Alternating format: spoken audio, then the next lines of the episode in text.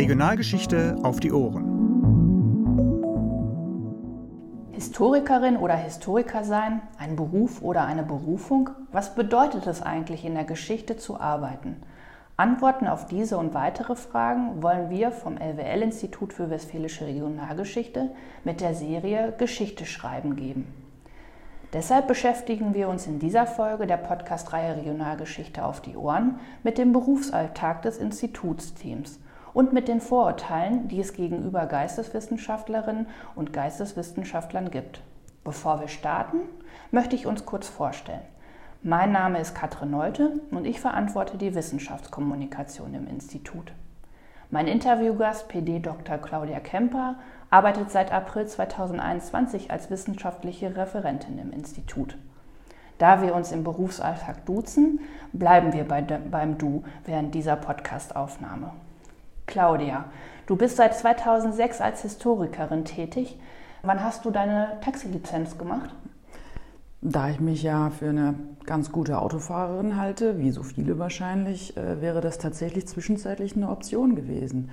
Aber ich glaube, die Zeiten, wo man richtig viel Geld mit Taxifahren verdient, die sind lange, lange vorbei. Und ähm, ich habe mich dann doch auf andere Sachen wieder konzentriert. Nee, aber im Ernst, Zwischenzeitlich ähm, sah es schon so aus, dass ähm, das, die Karriere oder das Fortkommen oder der nächste Job, die nächste Geldquelle äh, immer etwas prekär aussah, weil wie so viele, fast ausschließlich alle in der Wissenschaft, ähm, habe ich auch äh, mit vielen, in vielen Projekten, in vielen befristeten Verträgen gearbeitet. Und wenn du das einige Jahre hintereinander machst, dann fängt man schon zwischendurch an zu zweifeln, war das jetzt eine richtige Entscheidung, dass ich äh, diesen Berufsweg eingeschlagen habe. Aber ich habe persönlich großes Glück gehabt, dass ich dann nach einigen Jahren hier am LWL-Institut für Regionalgeschichte ähm, eine Stelle bekommen habe und ich bin sehr froh, dass ich hier in dieser Festanstellung jetzt auch so arbeiten kann, wie man sich das vielleicht auch vorstellt, dass Historikerinnen und Historiker arbeiten, dass die auch zwischendurch mal Möglichkeit haben, über das eine oder andere etwas länger nachzudenken und nicht schon wieder den nächsten Projektantrag schreiben um das nächste Projekt bewilligt zu bekommen, um damit dann auch ihren äh, Lebensunterhalt äh, zu verdienen. Dazu müssen wir den Hörerinnen und Hörern kurz mal erklären, dass es innerhalb der Wissenschaft sowohl an Universitäten als auch bei Forschungseinrichtungen nicht selbstverständlich ist, dass man einen unbefristeten Arbeitsvertrag hat. Das ist eher die Ausnahme und äh, deswegen hangeln sich viele Wissenschaftlerinnen und Wissenschaftler von Zeitvertrag zu Zeitvertrag. Mhm. Das ist mal zum Hintergrund. Ähm, jetzt ähm, denkt man ja, wenn man als Historikerin arbeitet, häufig an alte Schinken, die in vollgestaubten, deckenhohen Regalen in muffigen Bibliotheken stehen. Äh, musst du dir oft die Hände bei deiner Arbeit waschen? Beziehungsweise was machst du eigentlich so den ganzen Tag? Ganz ehrlich, ich glaube, dass Fachbibliotheken ähm, und auch unsere Fachbibliothek hier am Institut wahrscheinlich sauberer sind als so manches Bücherregal bei anderen Leuten zu Hause oder auch bei mir zu Hause. Das liegt daran, dass ähm, äh, Bücher unsere Fachliteratur, die vorgehalten wird, natürlich ein kostbares Gut ist und nach wie vor meistens auch auf Papier vorrätig ist. Und das äh, soll ja über Jahre, Jahrzehnte aufbewahrt werden und zur Verfügung stehen. Deswegen sind Bibliothekare und Bibliothekarinnen da sehr, sehr pingelig und achten darauf, dass der die Lagerung ähm, auch sauber, meistens auch bei bestimmten Temperaturen ähm, gemacht wird. Und ganz anders ist es aber bei Quellen. Das ist eigentlich, sage ich mal, die Drecksarbeit. Und dann muss man vielleicht auch noch mal unterscheiden zwischen ähm, HistorikerInnen, die alte Geschichte oder Mittelaltergeschichte machen und diejenigen, wie wir hier am Institut, die Zeitgeschichte machen. Das ist das stellt man sich vielleicht gar nicht vor, aber Mittelalter-HistorikerInnen, die haben ja ganz wenig Quellen zur Verfügung stehen, weil einfach so wenig überliefert ist. Und diese Quellen sind meistens picobello super sauber hinter Glas und ähm, oder auch im besten Fall digitalisiert und die werden dann rauf und runter analysiert und ähm, abgeglichen und das dürfen vielleicht nur mit Handschuhen angefasst werden und so weiter. Und bei uns in der Zeitgeschichte, die sich ja so grob um die letzten 80 bis 90 Jahre kümmert, Erstmal kommen wir fast um vor Quellen und zweitens sind die häufig auch sehr dreckig. Also wir haben alles ja möglich, alles Mögliche zur Verfügung stehen. Akten, Zeitungen, Flugblätter, Telefaxe, Briefe, Broschüren, Alltagsgegenstände, Kassetten, falls sich irgendjemand noch erinnert, Fotos, noch und nöcher. Viel davon ist schon in den Archiven und da kriegt man die dann ähm, zur Verfügung gestellt, schon sortiert und meistens in sauberen Mappen äh, einsortiert. Aber viel davon lagert einfach auch noch in Kellern, auf Dachböden und muss tatsächlich von uns erst noch entdeckt werden. Also gerade wenn wir so die letzten 30 Jahre, sage ich mal, bearbeiten wollen, was wir hier am Institut ja auch sehr gerne machen, dann ist viel von dem Material, das äh, wir brauchen, um diese Geschichten überhaupt erstmal zu rekonstruieren, noch überhaupt nicht in den Archiven. Und wir wissen auch nicht, wo die sind. Und dann geht die Suche los. Ähm, und wir landen dann meistens auch bei Privatleuten im Keller und äh, dann wird es dreckig, ja. Aber ist es dann auch manchmal so, dass man tatsächlich äh, Schätze dort findet, dass es ein Zufallsfund ist, womit man vielleicht gar nicht gerechnet hat? Auf jeden Fall, auf jeden Fall. Also ähm, ganz aktuell arbeiten ja meine Kollegin Julia Paulus und ich an einer Ausstellung zur ähm, ähm queeren Bewegung Geschichte hier in Münster und bearbeiten da so die letzten 30 Jahre ähm, und wollen mal sehen, wie sich diese Geschichte überhaupt rekonstruieren lässt. Und im Zuge der Recherchen dafür, vor allen Dingen Julia Paulus, ähm, schon ganz tolle Schätze in Kellern von ehemaligen AktivistInnen äh, gehoben. Das sind dann Kassettenaufnahmen von Radiosendungen, womit sie überhaupt nicht gerechnet hat, weil sie eigentlich auf der Suche nach äh, vielleicht Protokollen war von, von einem Verein oder sowas. Das erklärt dann aber auch die E-Mail, die wir bekommen. Hat noch jemand einen Kassettenrekorder, damit man sich auch die Kassetten tatsächlich anhören das kann? Ist ein, das ist eine riesen Herausforderung für uns in der Zeitgeschichte, wenn wir äh, die letzten so, ne, 40, 50 Jahre äh, bearbeiten wollen, weil das Datenmaterial, das vor 40 Jahren hergestellt worden ist oder vor 30 Jahren, ich sage mal so ein Wort wie Floppy Disk oder so, lässt sich natürlich mit unseren heutigen Gerätschaften überhaupt nicht mehr abspielen.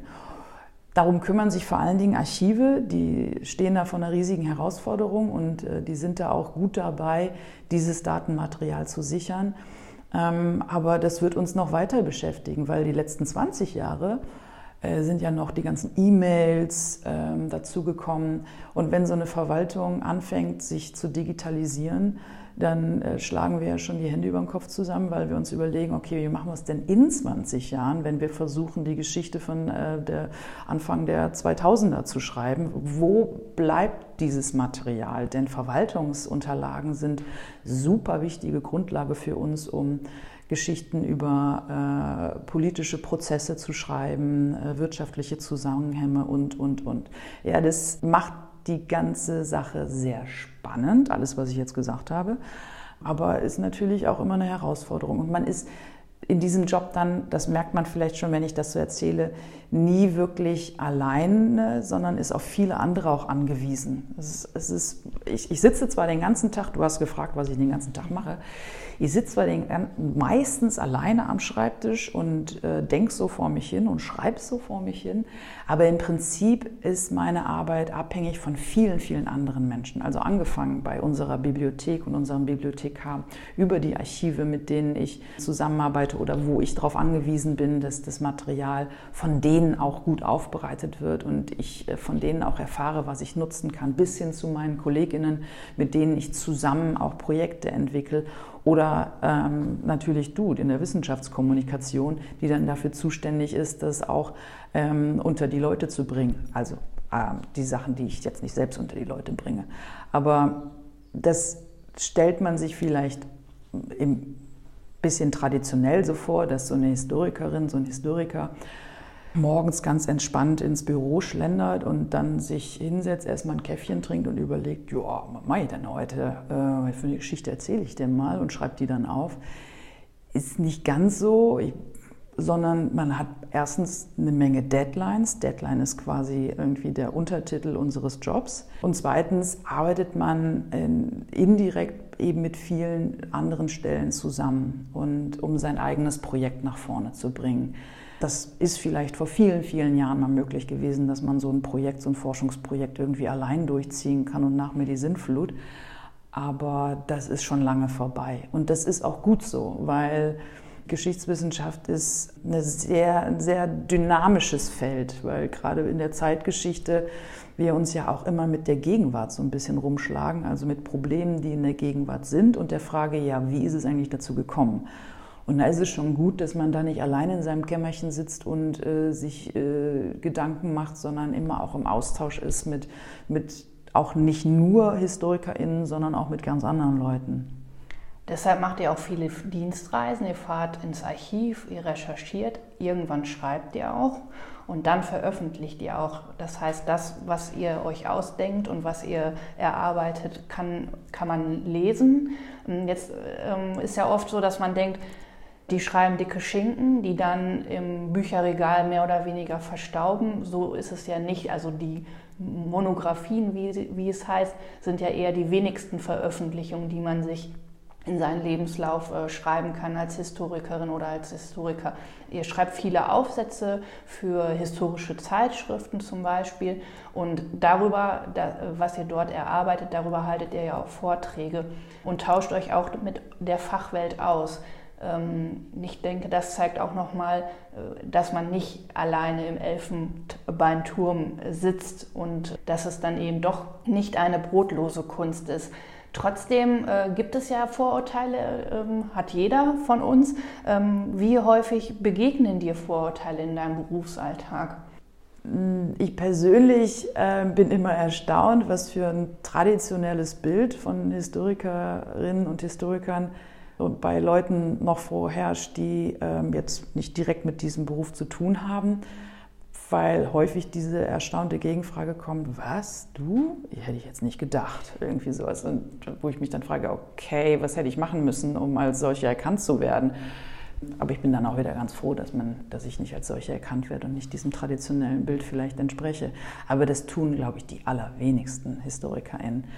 Anscheinend gibt es da immer noch das Bild in der Öffentlichkeit, dass das Menschen sind, die ähm, so vor allen Dingen unter sich bleiben und ähm, sich komplizierte Sachen gegenseitig erzählen oder ausdenken und keine Lust darauf haben, mit Nicht-HistorikerInnen ähm, darüber zu reden und irgendwie auch ein bisschen verschroben sind und in ihrer eigenen Welt unterwegs sind und dann wie gesagt, wie ist das auch gar nicht mehr möglich, so zu arbeiten, weil ähm, sich die Geschichtswissenschaft und auch die Arbeitsbedingungen der Geschichtswissenschaft erstmal in den letzten Jahren sehr, sehr verändert haben.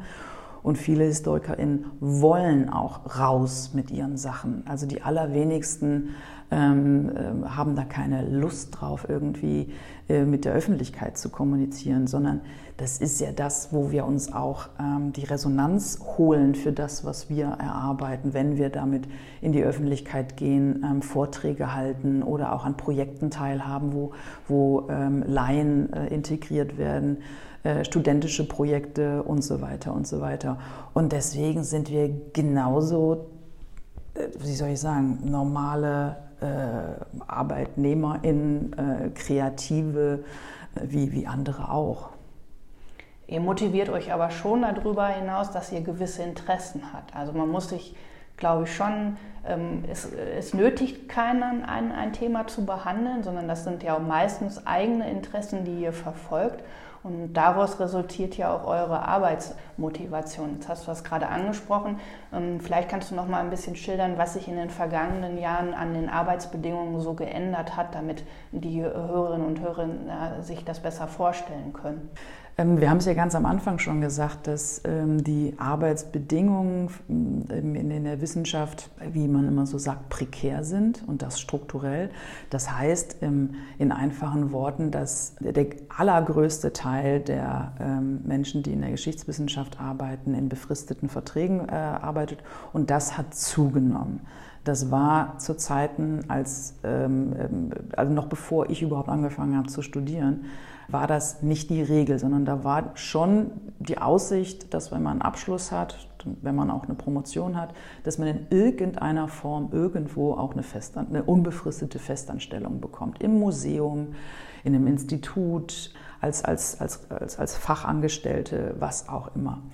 Ähm, und das hat sich in den letzten 20, vielleicht sogar ein bisschen mehr Jahren deutlich geändert, weil Universitäten solche Stellen nicht mehr zur Verfügung stellen, weil es da auch immer größere Kürzungen gegeben hat und die sogenannte Drittmittelfinanzierung eine immer größere Rolle spielt. Das heißt, dass man ähm, Geld einwirbt, um Projekte zu finanzieren, die dann eine bestimmte Laufzeit haben. Drei, vier, fünf Jahre und fünf Jahre sind schon toll.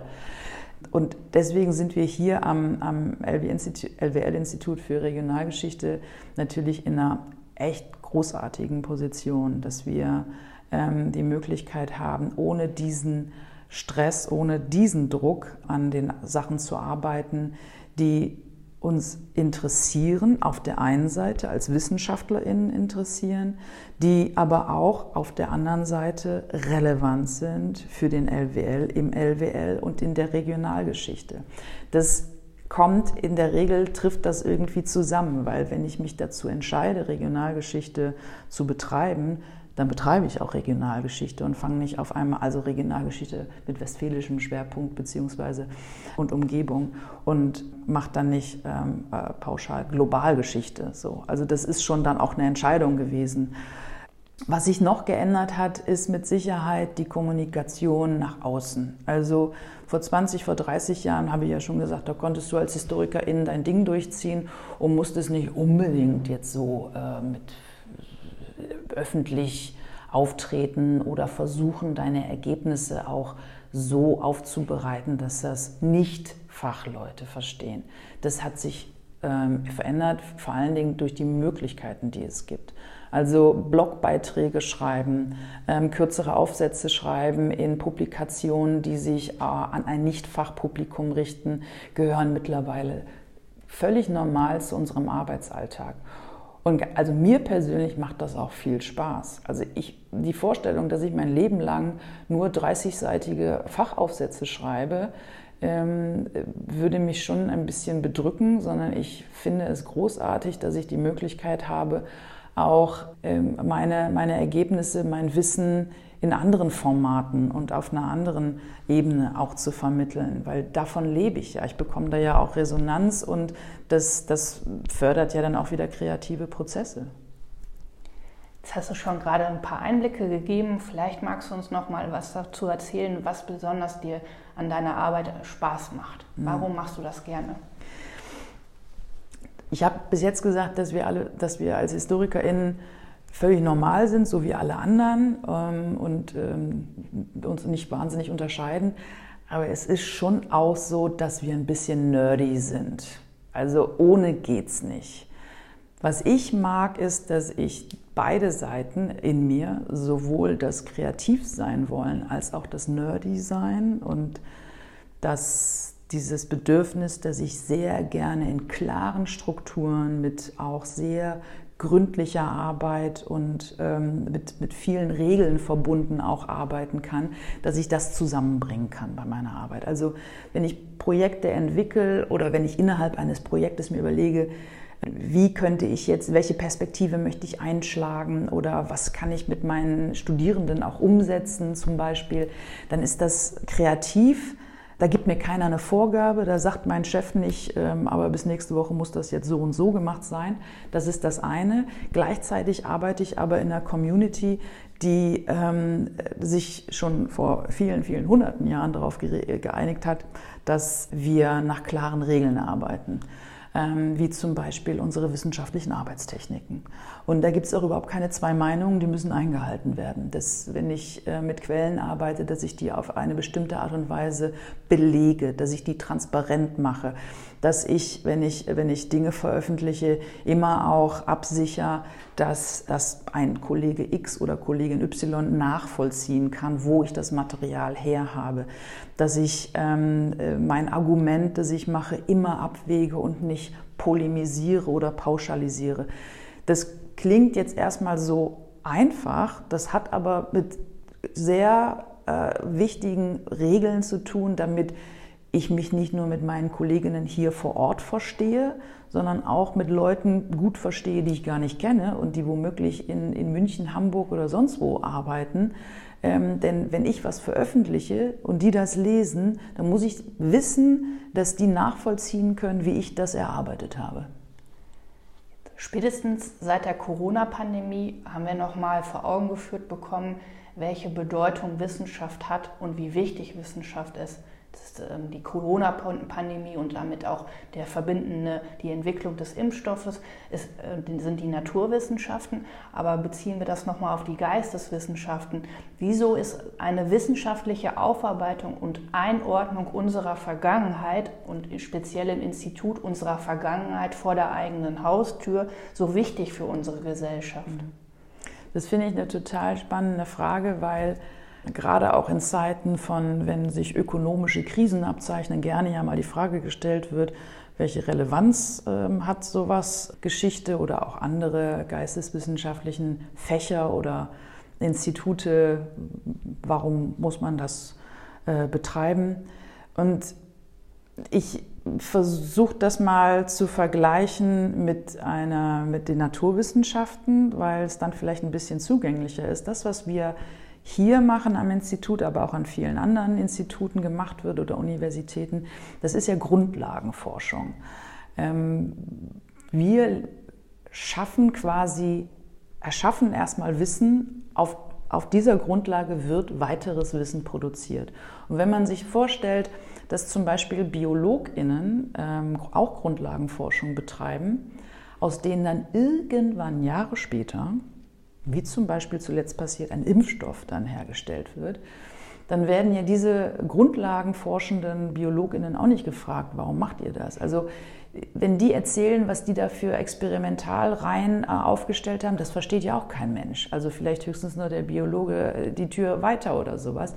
Dann veröffentlichen die das und dann müssen sie weiter forschen und weiter forschen und haben eventuell ein Ziel vor Augen, aber es ist noch keine Anwendung in Sicht, sondern das kommt dann vielleicht erst Jahre später, wenn das Pharmaunternehmen ähm, diese Grundlagenforschung anwenden kann, um ähm, eben ein Medikament zu entwickeln. Und ein kleines bisschen ist es auch so in der Geschichtswissenschaft.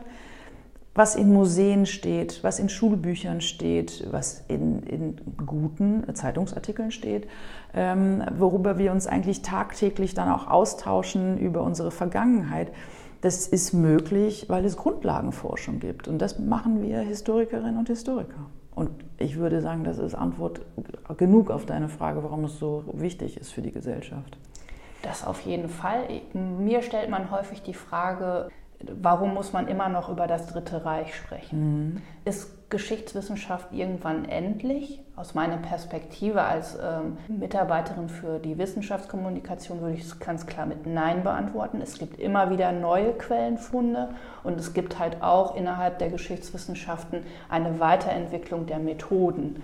Das heißt, ähm, euren Job werdet ihr irgendwann nicht verlieren, weil ihr überflüssig seid wäre jetzt schon seltsam, wenn ich was anderes behaupten würde. Ne? Ähm, aber tatsächlich ist es so, neben den neuen Quellen gibt es aber auch immer wieder neue Fragen an alte Quellen. Und deswegen ist ähm, Geschichtswissenschaft und auch Geschichtswissenschaft, die unabhängig arbeiten kann, die nicht nur mit bestimmten zielgerichteten Auftragsforschung zum Beispiel arbeiten kann, sondern sich auch immer wieder darum kümmern kann, ähm, schon bekannte Quellen äh, neu zu befragen, so wichtig. Du hast äh, das Beispiel Nationalsozialismus gebracht. Das ist ein äh, ganz eingängiges Beispiel, dass ähm, sich die Fragen an diesen Teil der Vergangenheit im Laufe der Jahrzehnte natürlich immer wieder verändern. Also was in den 60er, in den 1970er Jahren ähm, an, an Forschung betrieben worden ist, um überhaupt erstmal diese Geschichte und den Holocaust aufzuarbeiten, überhaupt zu rekonstruieren, was ist passiert, das unterscheidet sich von dem, was jetzt 50 Jahre später weiterhin total relevant ist ähm, und ähm, ähm, die nicht nur die Wissenschaft, sondern auch die Gesellschaft dann bewegt. Das zeigt ja auch, äh, oder das, das zeigt sich ja daran, wie Diskussionen, äh, politische Diskussionen ja auch über die Vergangenheit ge geführt werden und nach wie vor auch mit ähm, großen emotionalen äh, Konflikten verbunden ist. Und, und wir von der historischen Grundlagenforschung, sage ich mal, sind äh, dafür zuständig, immer wieder auch neue Perspektiven auf Vergangenheit zu richten, damit politische Diskussionen in der Gegenwart ähm, mit Substanz geführt werden können. Das wünschen wir uns natürlich immer. Wer wünscht sich das nicht? Ähm, aber zumindest diejenigen, die wollen, ähm, diese Substanz äh, zur Verfügung steht. Vielen Dank für die vielen Einblicke, die du uns gewährt hast in deinem Arbeitsalltag und auch das, was eigentlich Geisteswissenschaftlerinnen und Geisteswissenschaftler machen. Ich bedanke mich sehr herzlich für das Gespräch bei dir. Ich danke dir auch. Regionalgeschichte auf die Ohren.